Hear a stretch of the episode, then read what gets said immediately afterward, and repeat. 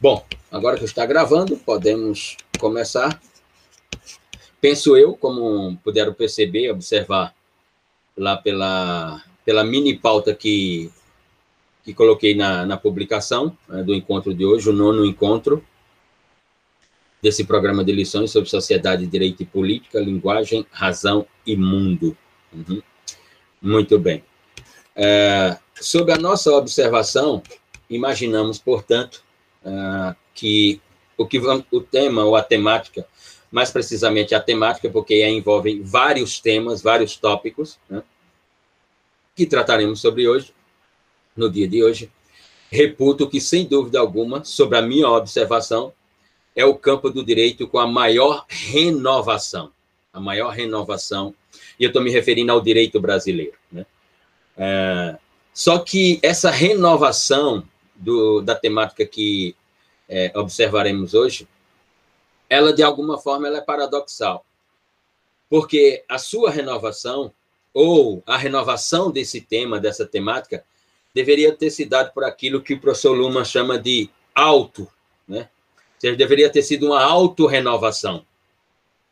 Eu estou me referindo aqui a esse espaço denominado de direito privado, uh, conhecido também como direito civil ou né, o sistema do direito civil na teoria do direito.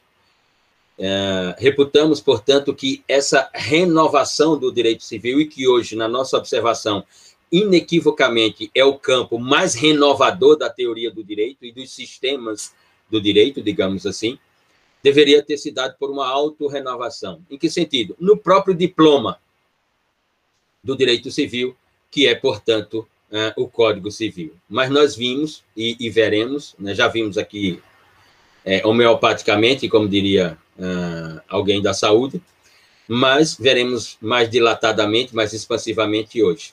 Que essa renovação ela é paradoxal porque ela não parte do próprio direito civil, mas sim daquilo que hoje, e não apenas hoje, já há algum tempo, é sem dúvida alguma o império do direito, para utilizar aqui uma expressão de Ronald Dworkin, em um dos seus grandes livros, é, que é o direito constitucional. Ou seja, na nossa observação, é, o direito civil que estava dentro de uma ideia de Estado de Direito não conseguiu se auto-renovar. E sim, a partir da ideia de um Estado constitucional de direito, é que essa renovação do direito civil acontece, mas não exatamente pelo direito civil. Não exatamente por uma produção legislativa do direito civil, mas fundamentalmente por uma ideia constitucional ou por aquilo que os autores passaram a chamar de a constitucionalização do direito civil.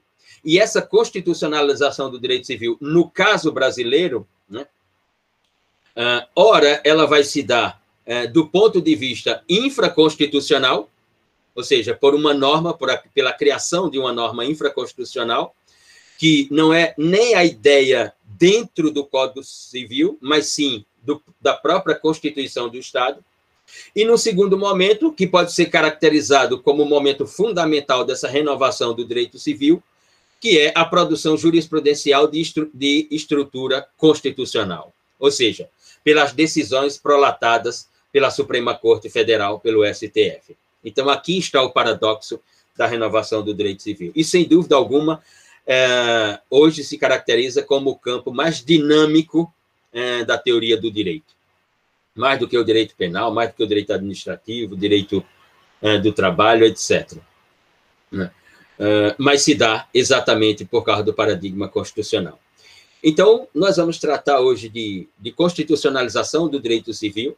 É, dentro dessa constitucionalização do direito civil, um instituto, reputo, paradigmático para a ideia do processo civilizatório, que é é, o Instituto da Família, o conceito de família no direito civil brasileiro. Né? Enfim, uh, dentro do direito de família, uma série de complexidades sociológicas e jurídicas que envolvem essa ideia de família, como, por exemplo, a, ideia de casamento, a ideia de separação e divórcio, a ideia de adoção, a ideia de paternidade, é, e inclusive com ressonância numa outra esfera, né, numa outra esfera, aliás, que a ressonância provocada pela, pelo próprio sistema do direito civil numa outra esfera do direito, que é a denominada direito previdenciário, ou seja, com as novas modalidades de relações sociais a serem agora reconhecidas pelo direito civil, mas reconhecidas do ponto de vista da decisão judicial e não da normatividade, elas têm implicação, obviamente, em um outro sistema do direito, denominado, portanto, de direito previdenciário, ou a ideia da previdência social, como um elemento ou um instituto dentro de algo maior denominado de seguridade social, digamos assim. Então, vamos lá. Deixa eu dar uma olhada aqui hum, exatamente na pauta. Né? É, começamos, portanto, com a ideia do diploma penal, que já nos referimos aqui em momento anterior, a ideia, portanto, do primeiro Código Civil brasileiro, uh, em termos de república, e eu me refiro à produção do professor Clóvis Bevilacqua, uh, em 1916, a criação do Código Civil em 1916, tendo como seu idealizador professor da Escola de Direito do Recife, professor Clóvis Bevilacqua, e depois, em 2002, só em 2002, ou seja, quase 100 anos depois, né, 90 e poucos anos depois, é que uh, o Brasil vai fazer uma reforma do seu Código Civil e tendo como protagonista, como presidente da Comissão de Notáveis, o professor Miguel Reale, o filósofo do Largo de São Francisco, Miguel Reale. E como já me referi aqui é, em momentos anteriores, né, é, em função é, da nova concepção do Estado brasileiro, quatro anos antes, portanto, em 1988, com a promulgação da Constituição do Estado, né, e em 2002, eu já era formado, né? terminei meu curso em 1998, entrei em 94, saí em 98. Em, em 2002 eu já estava terminando o mestrado eh, na São Francisco. Eh, e imaginava que aquele seria um ano, digamos assim, de todas as aberturas cognitivas possíveis para o direito civil. Por quê? Porque nos anos 90, na segunda metade dos anos 90, uh, no Brasil nós havíamos assistido, ou passávamos a assistir, uma ebulição das relações sociais. É, e aqui vou tocar num ponto que é fundamentalmente empírico, é, é uma experiência é, empírica e, e, não teórica, digamos, não é um experimento teórico, mas sim empírico. Mil, 1900 e, 1994, no ano que, que ingresso uh, no curso de Direito, havia chegado em São Paulo no final de 92. Uh, e no ano de 94, uh, a convite uh, de uma, uma ex-namorada uh, que morava no Largo do Aroche, né, no número 122, no 12 andar, apartamento 110, uh, ela disse, Luciano, é, vamos a uma festa e eu disse, festa, Valdirene? Ela, sim, vai ter uma festa lá no largo onde eu moro, no Largo do Aroche. Eu disse, tá, maravilha. É, a gente se encontra no salão de beleza da minha mãe, que fica no número tal, e aí eu não lembro mais, no Largo do Aroche. Eu disse, tá certo. E eu saí da casa dos meus pais, em Santo Amaro, peguei um ônibus eletro até a Praça da Bandeira. Quando cheguei na Praça da Bandeira, peguei o metrô e fui até a Praça da República, uh, desci na Praça da República e peguei uma, uma rua chamada Vieira de Carvalho para sair no Largo do Aroche. E quando saio do metrô da República para pegar Vieira de Carvalho, foi o momento que eu vi a maior diversidade humana da minha vida. Seres humanos, os mais diversos possíveis, na Vieira de Carvalho. E aí eu comecei a pensar: que festa será essa para qual eu estou indo? E foi. Quando chego no Largo do Aroche, estava aquele universo de humanidades. Era o primeiro Gay Pride do Brasil, 1994. E eu disse: que festa será essa que Valdirene me convidou? Não estou entendendo. E procurei o salão de beleza de Dona Luzinete, a mãe de Valdirene. E ela já estava me esperando. Eu disse, Valdirene, que festa é essa? Valdirene estudava economia na Fundação Getúlio Vargas. Ela disse, é o Gay Pride, Luciano. E eu perguntei, sim, e o que é? Qual é a definição? Ela disse, como? Qual é a definição? Você é um estudante de direito, rapaz? Eu disse, é, tem razão. É assim, eu sou de economia e a definição quem tem que dar sou eu. Eu disse: tem sentido. Tem, tem sentido, tem sentido. Enfim, em 94 eu cheguei à constatação de, de, de que, pronto, agora as relações sociais no Brasil, em termos de conceitos de instituto ligado à questão civil, elas serão totalmente ressignificadas. Ou seja, eu imaginei ali, como estudante de direito, saindo daquela festa, era mais ou menos 11 horas da manhã, e, saímos da festa, era meia-noite. Na semana seguinte, eu disse: não, agora a cognição do direito civil no Brasil vai sofrer uma abertura extraordinária. Luciano, acorda do teu iluminismo, diria Luma. Né? E aí, nas aulas seguintes, no, na São Francisco? É, com base no livro do professor Washington de Barros Monteiro, quando não era Washington de Barros Monteiro, era Silvio Rodrigues, quando não era Silvio Rodrigues, era Washington de Barros Monteiro, e lendo aqueles manuais de direito civil, não identificava abertura cognitiva alguma. E eu terminei o, o curso, né? e a única abertura cognitiva que eu identifiquei foi exatamente um projeto de lei, um projeto de lei do professor Álvaro Vilaça, que era o diretor da São Francisco, porque é como estudante, né, porque não, não deixamos de reconhecer, estudante, é, não sei os outros estudantes, mas imagino que isso se reproduza, mas, se reproduza, mas estudante de direito, ele tem uma problemática psíquica que é extraordinária. Eu, eu a tenho até hoje, que é a ideia da bolsa de estudos. Ele tem que ter uma bolsa de estudos, o direito de estudante, senão ele vai fazer análise pelo resto da vida dele.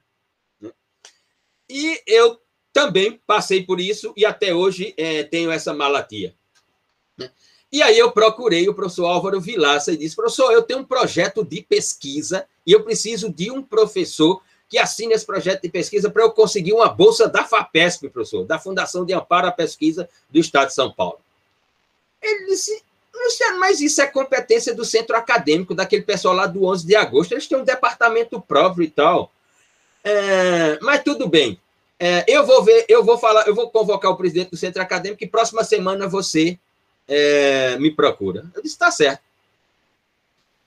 E assim aconteceu.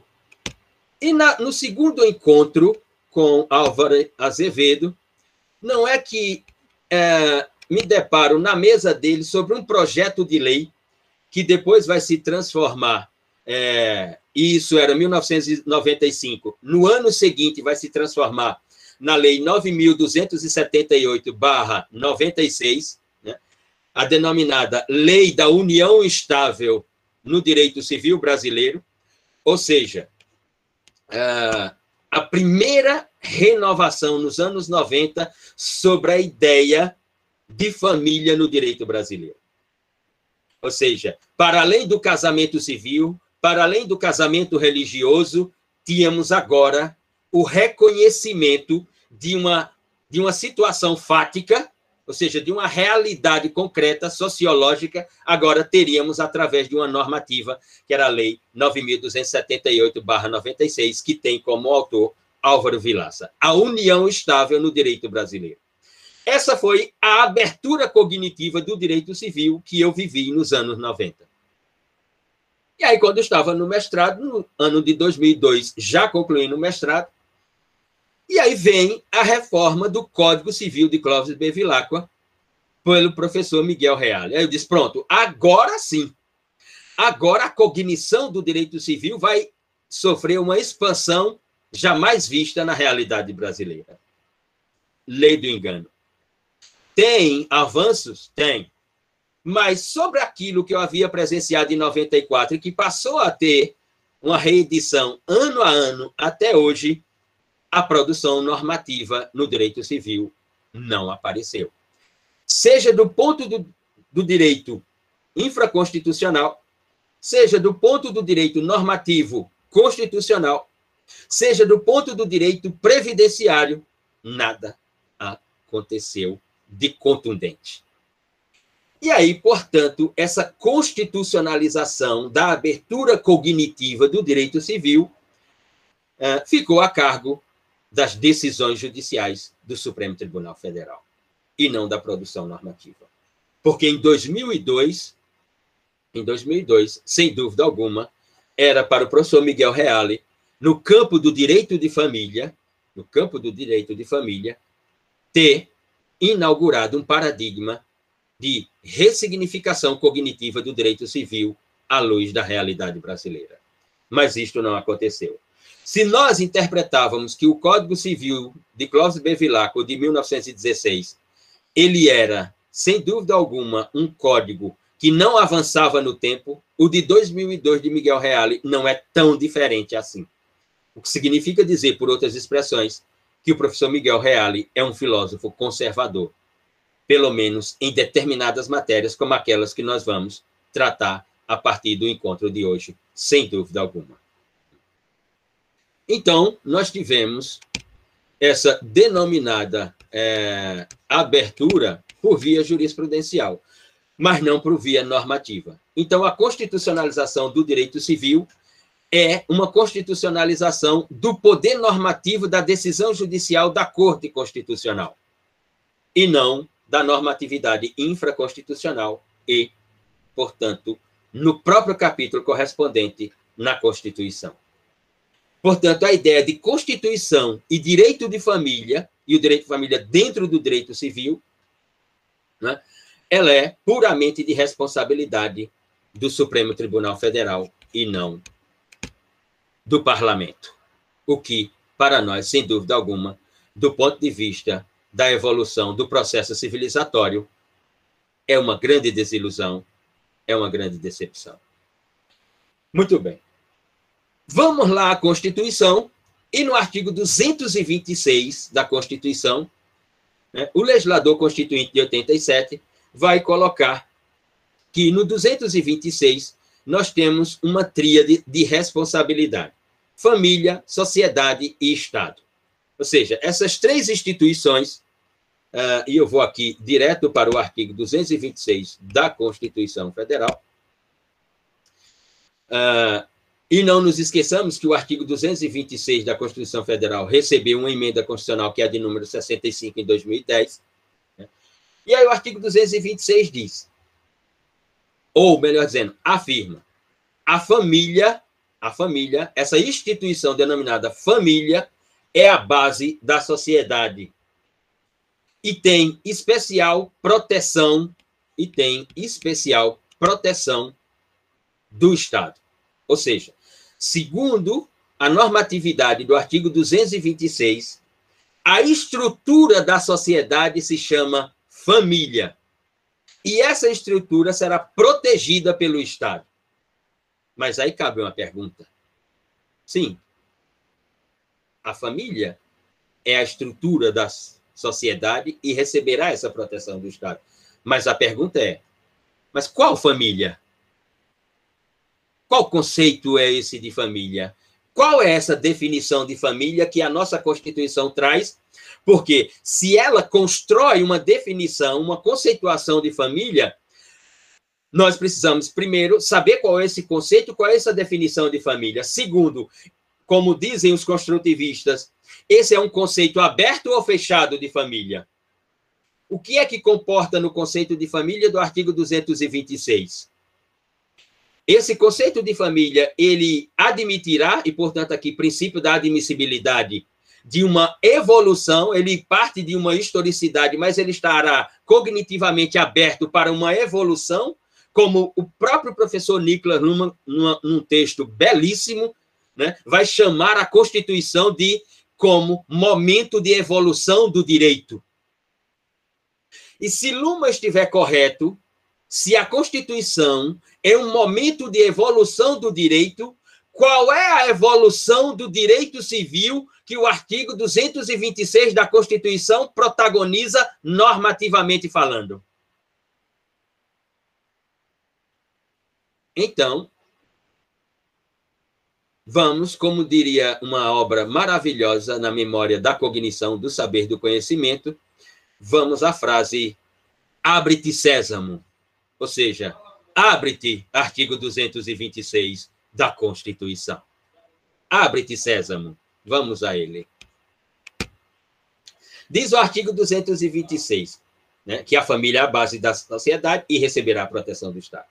Aí no parágrafo primeiro já traz o Instituto do Casamento, né, uh, que originariamente é um instituto civil e na sua forma gratuita de celebração.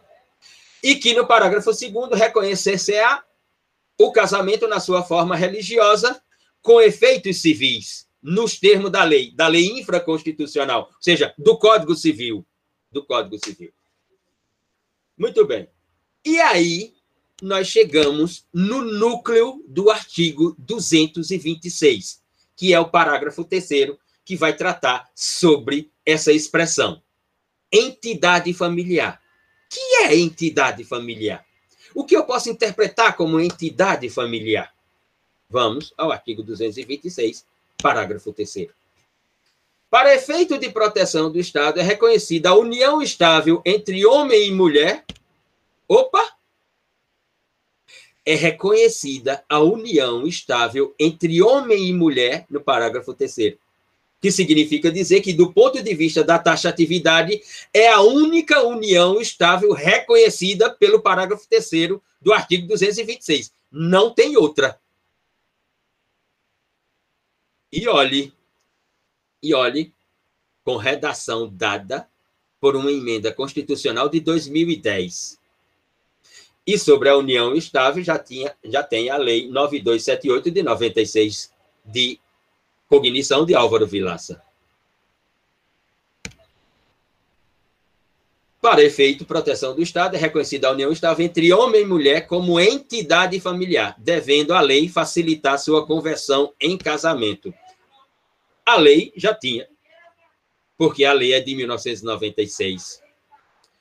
Uh, ah, a lei já tem, melhor dizendo, que significa dizer que formas, formas de união estável, formas de união estável no direito brasileiro, do ponto de vista da normatividade constitucional, pelo princípio da taxatividade e aqui à luz da legalidade. E aqui a legalidade que eu me refiro são as duas, duas ou as três estruturas da legalidade. Legalidade estricta, ou seja, o alcance da norma, legalidade escripta, a norma escrita, positivada, e a legalidade certa. O que, que a norma quer dizer? A certeza da norma.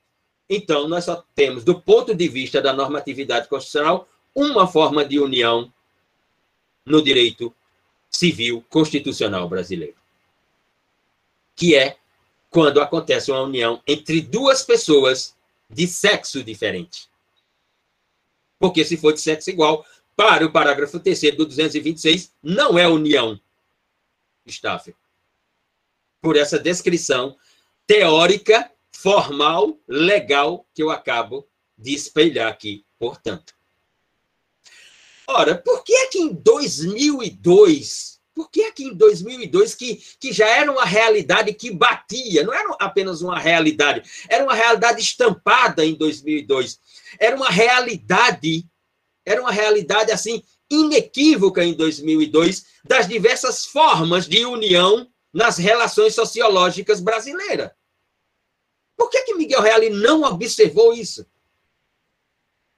Por que, que a emenda. Veja, como é que se constrói, como é que se constrói uma emenda constitucional, uma emenda constitucional, a 65 de 2010, apenas para mudar o título do capítulo.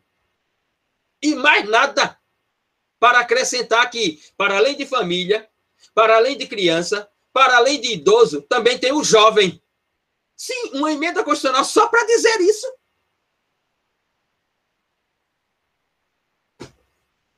Enfim, muito bem.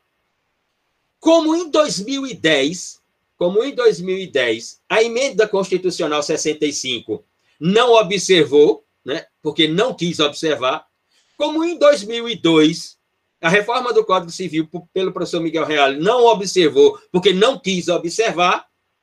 Em 2011, no Supremo Tribunal Federal, em 5 de maio de 2011, no Supremo Tribunal Federal, nós temos finalmente a plenária, a sessão no plenário da casa do julgamento que envolve a união estável entre pessoas do mesmo sexo pela ADIM 4277 e pela ADPF 132.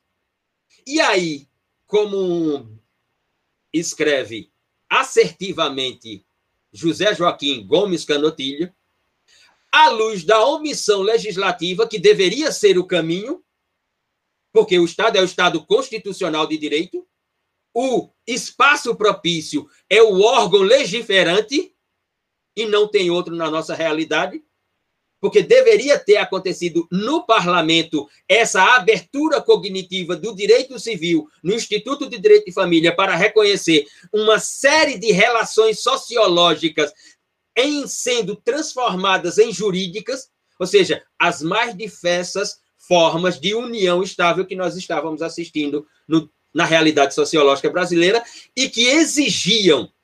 E aqui com todo respeito, máximo respeito, devido respeito a todos os autores, exigiam mesmo, não pediam, não, exigiam, porque essas pessoas são cidadãs, são eleitores, são contribuintes. Então não é uma questão de pedir, não.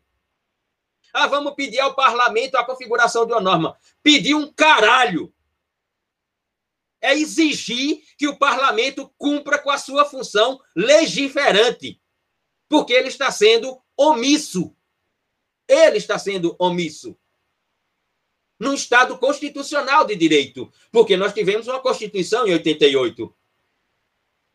Então, o modelo de Estado não é outro. Então, o Supremo vai analisar. Do ponto de vista sociológico jurídico, para a teoria da decisão judicial, que vai ter força normativa e, portanto, vinculante também, é possível chegar à conclusão, é possível chegar à conclusão de equiparar, equiparar a união estável homoafetiva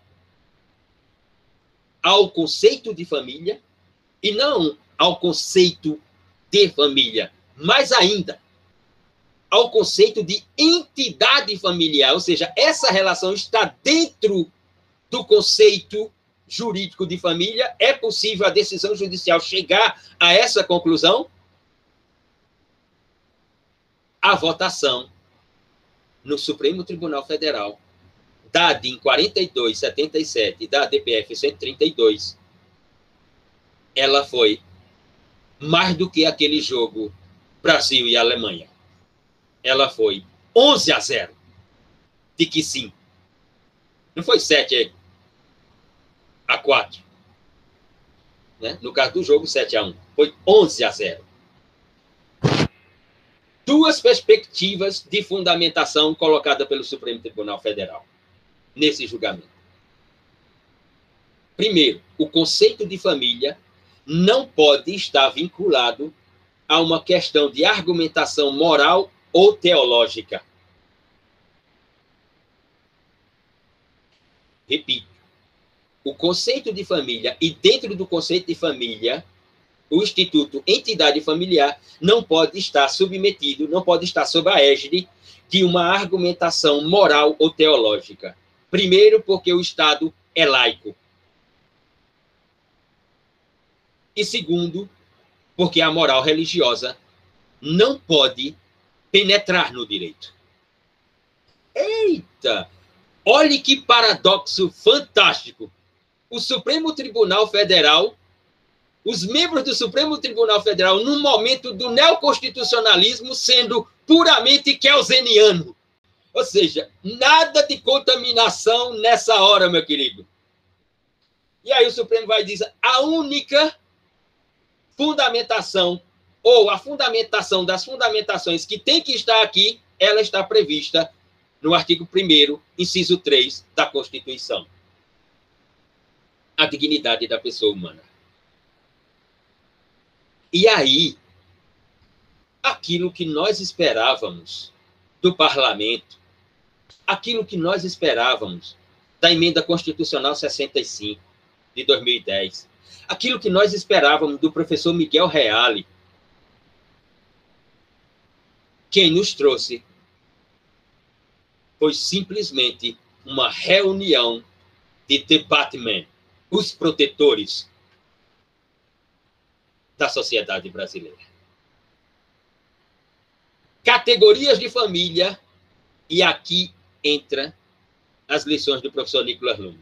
A decisão judicial que constrói direito, a decisão judicial que, a, com a construção de direito, implica em inclusão, ela não muda o teor da norma.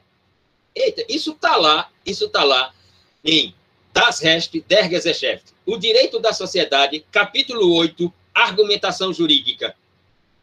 Luhmann diz: a decisão judicial só é possível por causa da norma. Quando alguém argumenta, argumenta sempre em função de uma norma.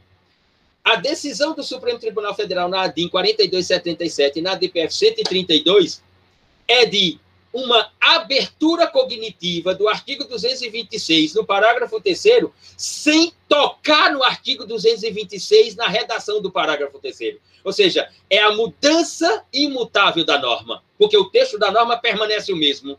Mas agora, porque a decisão do Supremo Tribunal Federal tem força normativa, a interpretação, toda vez que nós formos ler o parágrafo 3 do artigo 226, a interpretação que nós temos que dar a ele não é aquela que está lá puramente, taxativamente normativa.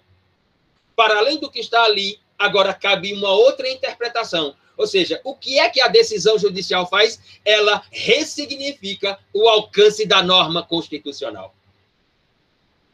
E isso só foi possível dentro do neoconstitucionalismo. Porque com o constitucionalismo, como nós vimos, pela emenda constitucional 65, pela omissão do Supremo, pela omissão do Parlamento, pela não observação do professor Miguel Reale, isso não foi possível. Isso só foi possível pelo neoconstitucionalismo.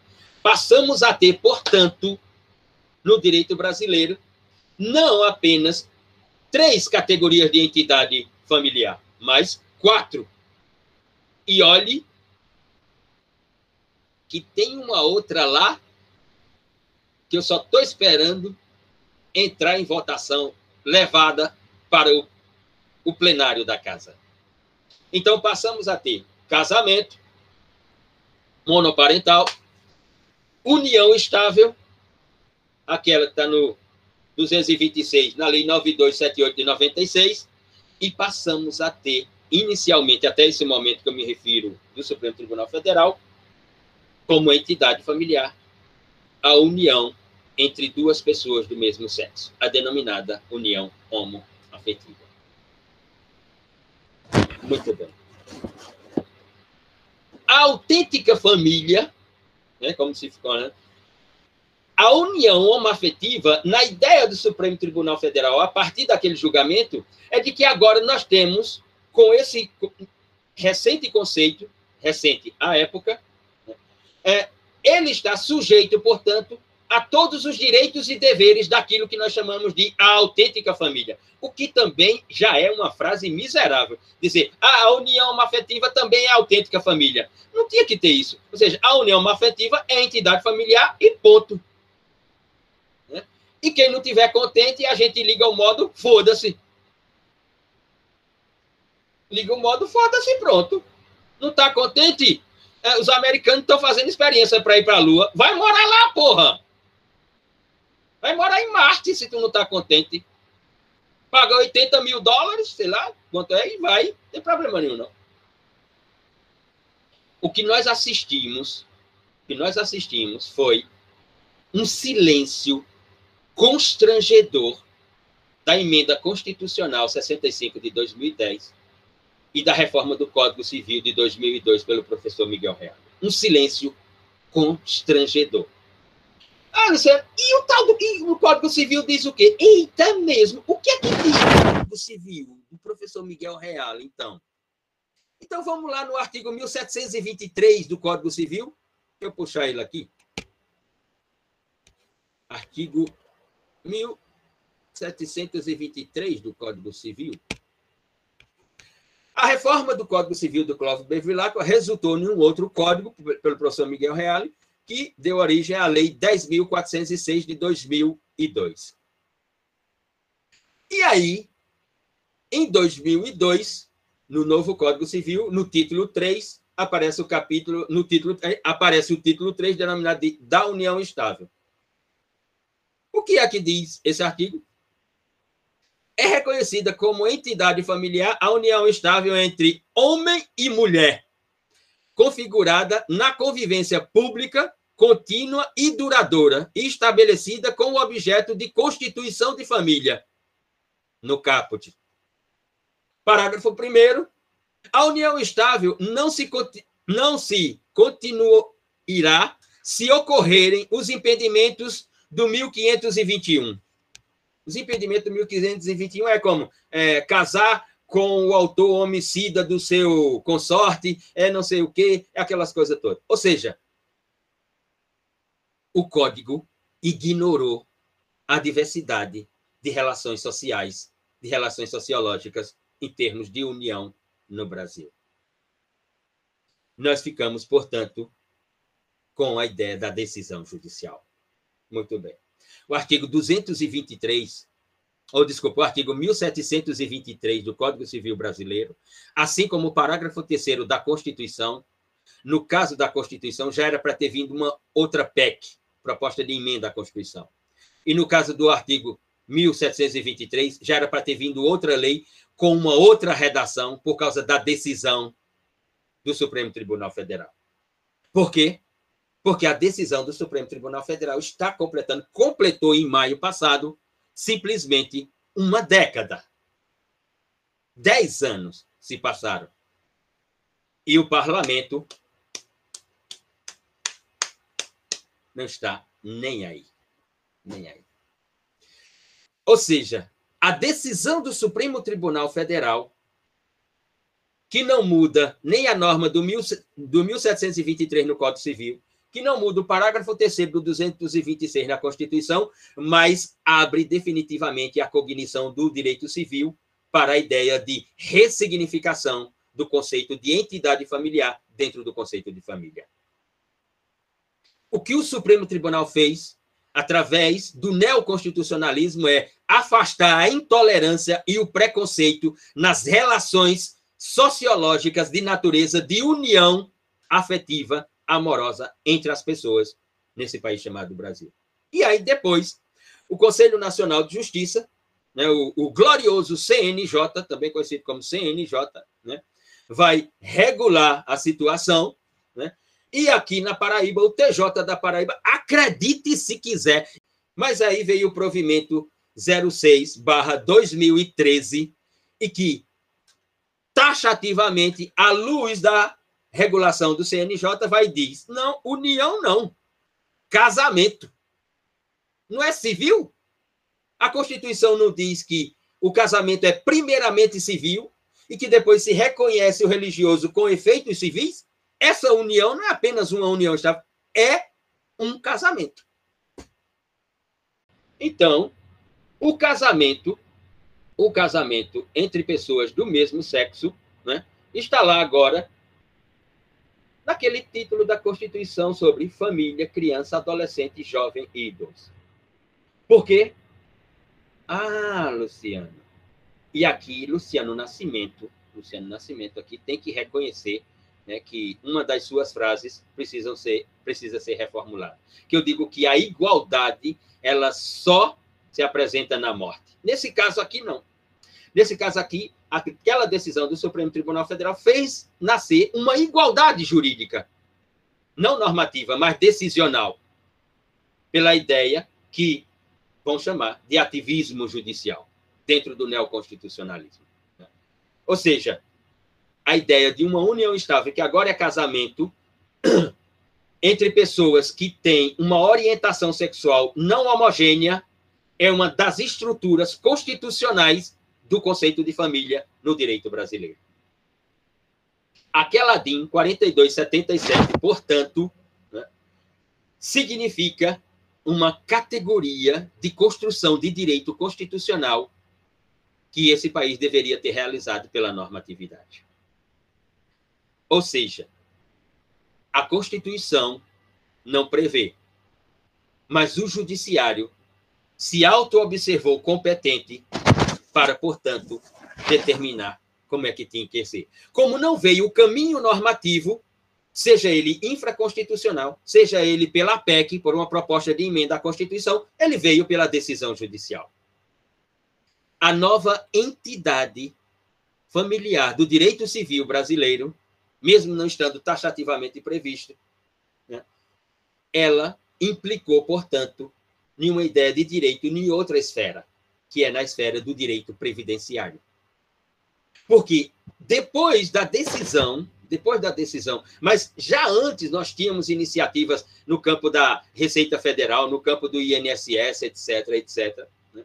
Nós tínhamos iniciativa através de é, instrução normativa, resoluções, mas que não tem a força normativa que uma decisão do Supremo Tribunal Federal tem, obviamente. Já no ano 2000, e aí se tornou sacramentado com a decisão do Supremo Tribunal Federal, o INSS havia emitido uma instrução normativa, a instrução normativa AIN 25/2000, de que essas pessoas em união estável, elas tinham direitos previdenciários. Como, por exemplo, ligado à ideia de pensão por morte, ligado à ideia de auxílio reclusão, etc, etc. Muito bem. A Constituição Federal, de uma forma ou de outra, passa a reconhecer o conteúdo decisional sobre a DPF 132, sobre a ADIM 4277. Nós temos, na minha interpretação, na nossa interpretação, esse é um dos marcos da constitucionalização não normativa do direito civil brasileiro ainda nesse campo, porque agora chamamos de casamento, né? E agora estou falando de casamento no geral, não apenas casamento de pessoas de sexo diferente, é, casamento heterossexual, mas o casamento no geral. Uma outra reformulação que nós temos, que nós tivemos, ou uma, uma ressignificação que nós tivemos da ideia de casamento e, portanto, para a ideia do direito de família, ela se dá no campo operacional, ou seja, dos procedimentos. E ela se dá por causa desse bendito paradigma da Covid-19, que parece que para nós não vai terminar nunca, né? pelo jeito como está a situação. E notícias recentes nos mostram que, eh, no campo dos casamentos, nós temos algumas outras formas de casamento durante a pandemia. Né? Formas de casamento e números de divórcio. Mas aqui nós vamos nos referir às formas de casamento. Forma de casamento elas estão lá no 226, parágrafo 1 da Constituição Federal. Parágrafo 1 e 2 da Constituição Federal. E também disciplinada pelo artigo 1514 do Código Civil Brasileiro. Né? Muito bem. Em função da Covid, nós tivemos, ou pelo menos os meios de comunicação social é, publicaram, e também é, os juristas passaram a escrever textos sobre isso, que são as novas formas eh, de casamento em função dos protocolos sanitários. Né? E, obviamente, como nós estamos no direito privado, né? então o mercado cuidou de renovar essas formas de casamento do ponto de vista do procedimento e da operacionalidade. E nós passamos a ter formas de casamento, rituais, celebrações de casamento intimistas, digamos assim. E um dos modelos é denominado de home wedding, ou seja, casamento em casa, né? É, em que os noivos, e aí os noivos, pessoas do mesmo sexo, pessoas do sexo diferente, todos, né? É, buscam uma decoração minimalista, né? uma festa bem menor por causa dos protocolos sanitários, e inaugura a modalidade micro da forma de casamento. Poucos convidados, local sempre aberto, sítios, campos, chácaras e a sua casa aberta. O modelo ficou conhecido como modelo de casamento de fugir para casar. É, em, obviamente, ilustração a outros momentos é, de que se fugia para casar e se casava longe é, da presença daqueles que não estavam de acordo com o casamento. Né? Muito bem. O casamento celebrado é, com um número mínimo de pessoas, com um único fotógrafo, no modelo, obviamente, de casamento civil, né? uh, ele é renovado pelas denominadas plataformas de streaming. Ou seja, casamento por streaming. Né? Que evolução tecnológica. Né? Ou seja, ou melhor dizendo, que evolução as estruturas tecnológicas provocaram nesse campo do direito de família? Ou do conceito de família, digamos assim. E os cartórios, os cartórios passaram a reconhecer né, os denominados casamentos por plataforma streaming. E hoje é uma realidade jurídica no direito civil brasileiro. Enfim, o que nós temos, o que nós temos definitivamente é uma reabertura, uma reabertura inequívoca, inequívoca do direito de família, ou seja, uma reabertura cognitiva do direito de família para ou com a qual não há mais como voltar atrás. O desafio, o desafio no campo dos modelos de família, o desafio da na organização, na construção, na organização e na sistematicidade acerca do que disciplinam o artigo 226, parágrafo 3 da Constituição e o artigo 1723 do Código Civil Brasileiro, o desafio parte da construção, da organização e da sistematicidade de como vamos receber a materialização das exigências dessas pessoas sobre a função a ser cumprida pelo parlamento. Ou seja, o passo do judiciário já foi dado faz 10 anos. Nós estamos completando 10 anos de decisão. Já completamos em maio 10 anos de decisão judicial que reconhece novas formas de união no direito civil constitucional brasileiro. Porque essa frase mesmo, direito civil constitucional, ela é paradoxal. Porque se eu digo que há um direito civil constitucional, é porque há um direito civil não constitucional. Do ponto de vista da ideia, do ponto de vista da ideia da estrutura normativa, à luz da decisão judicial do Supremo Tribunal Federal, se eu olho para o 1723, ele é um direito civil. Se eu olho para o 226, parágrafo 3 ele é um direito civil constitucional normativo. E se eu olho para a decisão do Supremo Tribunal Federal, ela é um modelo de direito civil constitucional material. Então, eu tenho modelo de direito civil constitucional material no direito brasileiro, eu tenho modelo de direito civil constitucional normativo na Constituição, e eu tenho um direito, um modelo de direito civil infraconstitucional, e eu não vou dizer nem de infraconstitucional, porque para ser infraconstitucional tem que estar de acordo com a Constituição, mas aí vão dizer, Luciano, a redação é a mesma. Então, é um modelo de direito civil infraconstitucional, o que nós temos no artigo 1723. Então, nós temos, no mínimo, no direito civil brasileiro, de 2002, passando por 2010, por 2011 e a hoje, nós temos dois modelos de direito civil no que se refere ao Instituto do Direito de Família brasileiro. Um puramente normativo, um puramente normativo, que, que representa uma cognitividade normativa fechada, e um decisional, um de categoria da decisão judicial num campo do constitucionalismo denominado de neoconstitucional. E que a sua cognição ela é totalmente aberta. Porque não nos esqueçamos, não nos esqueçamos, está lá no, no, no Supremo Tribunal Federal que pode ser mais um passo nessa cognição aberta do Supremo Tribunal Federal sobre o conceito de família, que é o pedido de reconhecimento como entidade familiar também do, da união denominada de poliamor. E o Supremo Tribunal Federal terá que decidir sobre essa demanda das relações sociológicas. Se reconhecer, nós teremos uma outra entidade familiar no direito constitucional brasileiro entre decisão judicial e normatividade infra e constitucional. A questão é que nós temos hoje dois modelos, um de cognição fechada, um de cognição aberta. Uh, essa cognição fechada é a normativa e quando ela abrir-se-á, quando ela será aberta pelo parlamento, não faço ideia e nem tenho, é, como gostam os juristas e como gostam os otimistas, e nem tenho esperança. Porque a única esperança que conheço é aquela que está em forma de município antes da cidade de Remígio.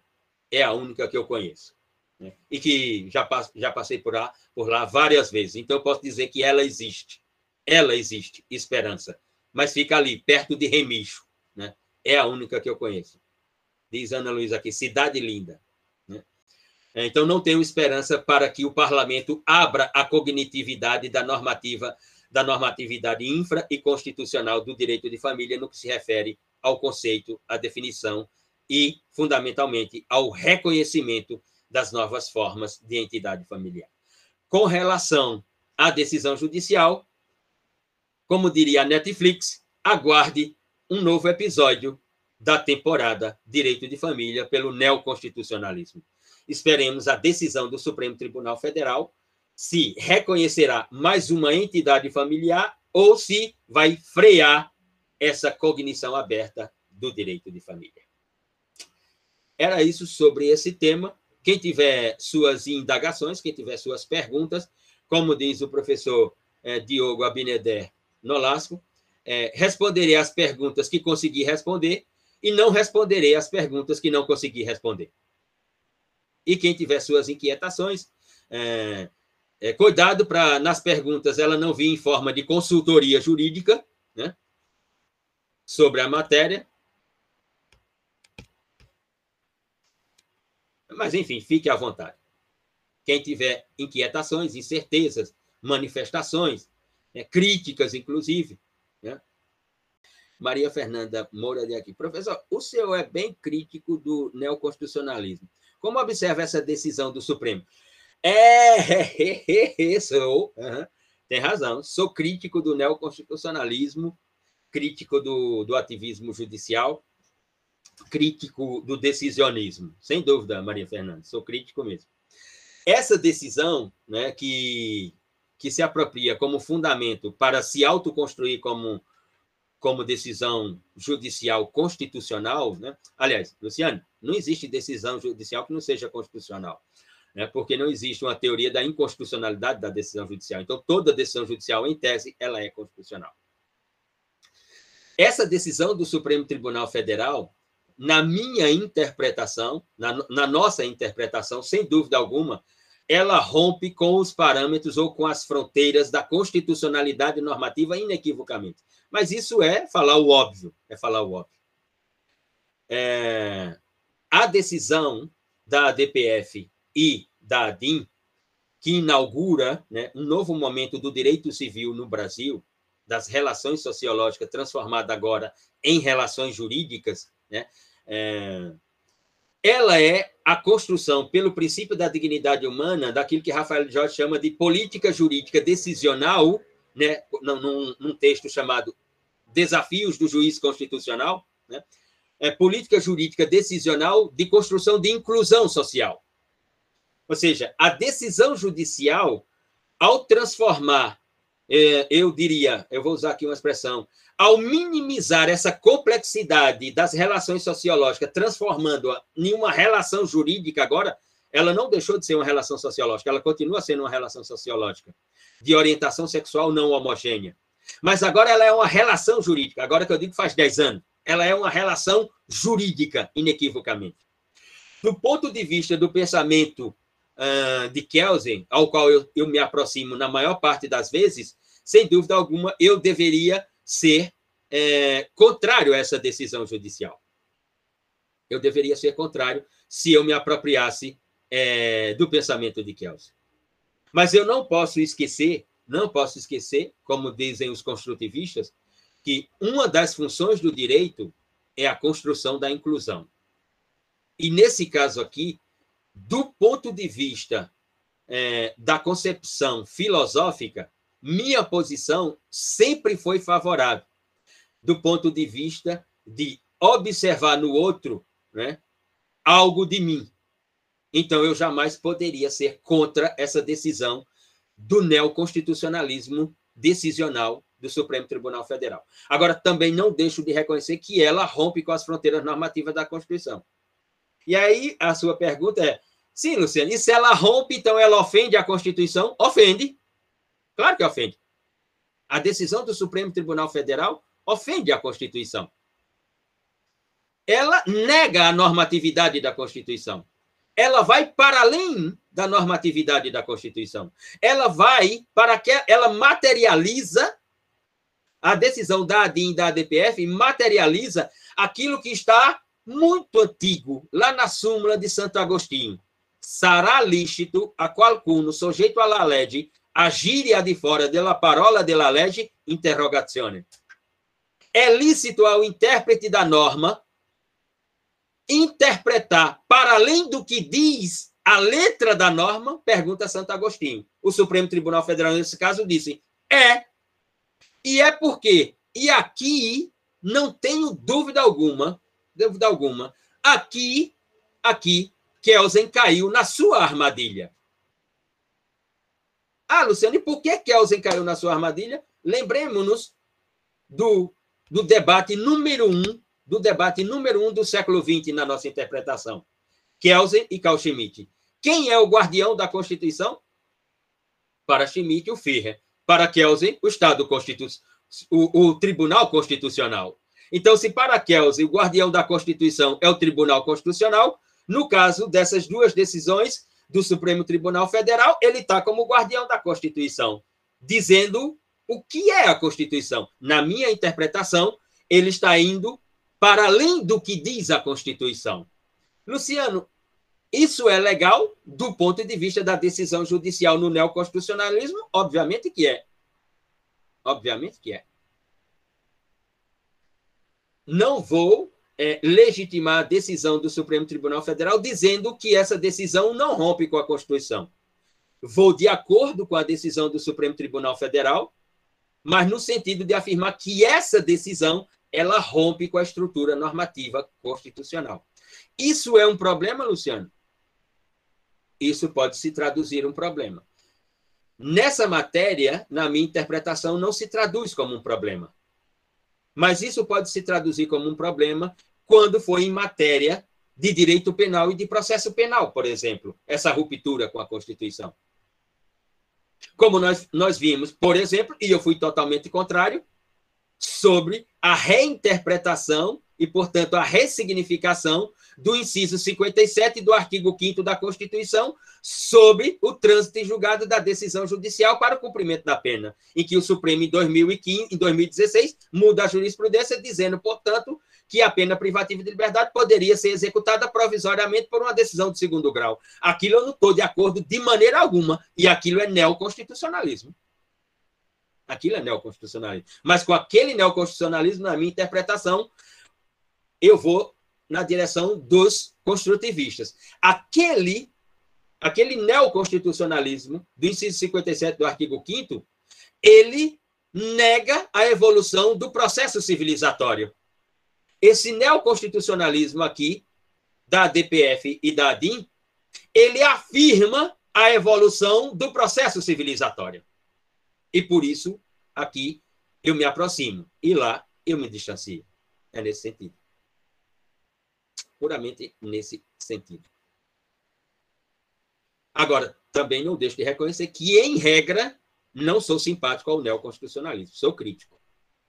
Sou crítico. Por quê? Porque inter interpreto que nós temos que construir organização para fazermos pressão em quem deve sofrer a pressão.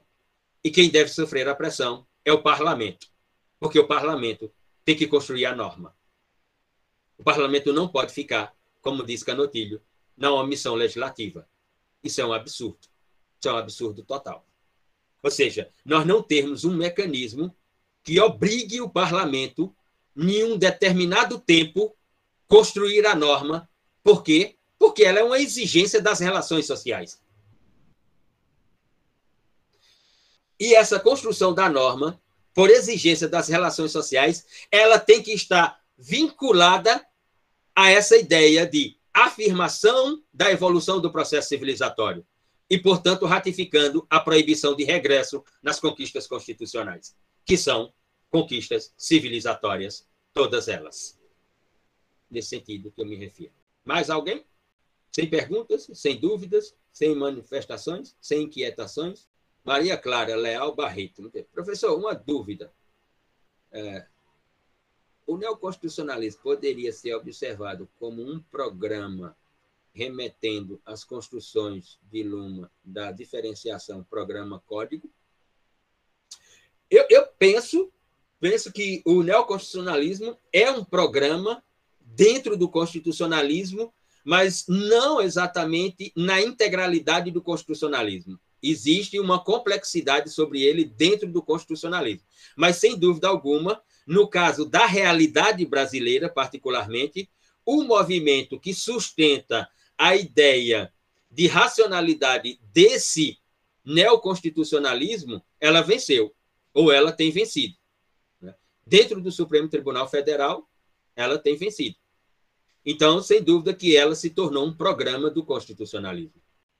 Professor, e quando as transformações culturais que continuam ocorrendo, tocando agora a linguagem através da linguagem não binária, por exemplo, é é, as, digamos assim, a, evolu a ebulição né, hum, dessas, dessas matrizes culturais na produção linguística, ela, elas vão encontrar grande dificuldade no direito para uma materialização, né, é, exatamente porque o direito, o direito tem na sua estrutura um código binário.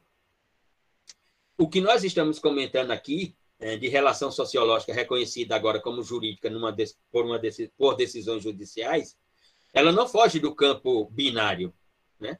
Ou é uma relação hétero, ou é uma relação homo. Ou é uma relação de duas pessoas de sexo diferente, ou é uma relação de duas pessoas de sexo não diferente. Então, continua dentro do código binário. Mas quando e cada vez mais chegarem ao direito como forma de demanda sociológica para resolução das mesmas pela decisão judicial ou pela primeira estrutura do direito, que é a normatividade, não tenho dúvida alguma, dúvida alguma, de que essas matrizes culturais se decepcionarão enormemente com o direito. De que essa produção linguística ela não vai encontrar amparo no direito exatamente por causa da estrutura binária do direito. E não tem como transformar a estrutura do direito. Porque o direito, ou ele é norma, ou ele é decisão judicial para ser direito. E aí diz assim, ah, mas tem os outros modelos de realização do direito. Sim. Mas não, não penso que essas matrizes culturais, Adams, vá procurar outros modelos de realização do direito vai procurar ou a produção da norma ou a decisão judicial pela judicialização, mas não outra forma de resolução do direito, como nós temos assistido aí as outras formas. Não penso que isso vá acontecer. É, é, o que nós estamos assistindo né, é, é um modelo de sociedade é, sem limites nas ações, né, um modelo de sociedade que não reconhece hierarquias, né? e, portanto, né, um modelo de sociedade que não vai admitir fórmulas, ou seja, molduras. E toda vez que o direito se apresenta, ele se apresenta com um modelo de moldura, com um modelo de forma, seja pela norma, seja pela decisão judicial. Ele vai sempre imprimir uma forma. Ou seja, vem aquela complexidade. O que é que o direito faz com a complexidade sociológica? Ele moldura a complexidade. Ele dá uma forma à complexidade. O que significa dizer, né? Significa dizer, né, que não é a demanda que transforma o direito, mas sim o contrário. É o direito que transforma a demanda. Ela que é transformada pelo direito. E no caso das matrizes culturais que não são binárias, aí teremos que esperar os casos concretos. Eu penso que o direito terá grandes dificuldades para minimizar essas complexidades e elas serão, se revelarão extremamente desiludidas com o direito. Mas, como diz aí na linguagem das tecnologias, é o que temos, é o que temos para hoje, é o que temos, o direito, porque para além dele não foi construído nada. Né? Se tirar o direito, então, aí, meu querido, imagine essa, essa, essa questão que nós, essa, essa temática que nós é, essa temática que nós discutimos hoje aqui. Imagine sem o direito. Com o direito, imagine quantas pessoas como essas que buscaram o amparo do direito para serem reconhecidas dentro de uma relação civil e civilizatória, portanto, quantas delas morrem por ano no Brasil só por elas serem como são. E imagine sem o direito como seria a condição dessas pessoas. Se com o direito ele não oferece proteção alguma, imagine sem o direito qual seria a proteção dessas pessoas. Muito bem, pessoal. Encerramos? Então, se encerramos, esperamos voltar próxima semana.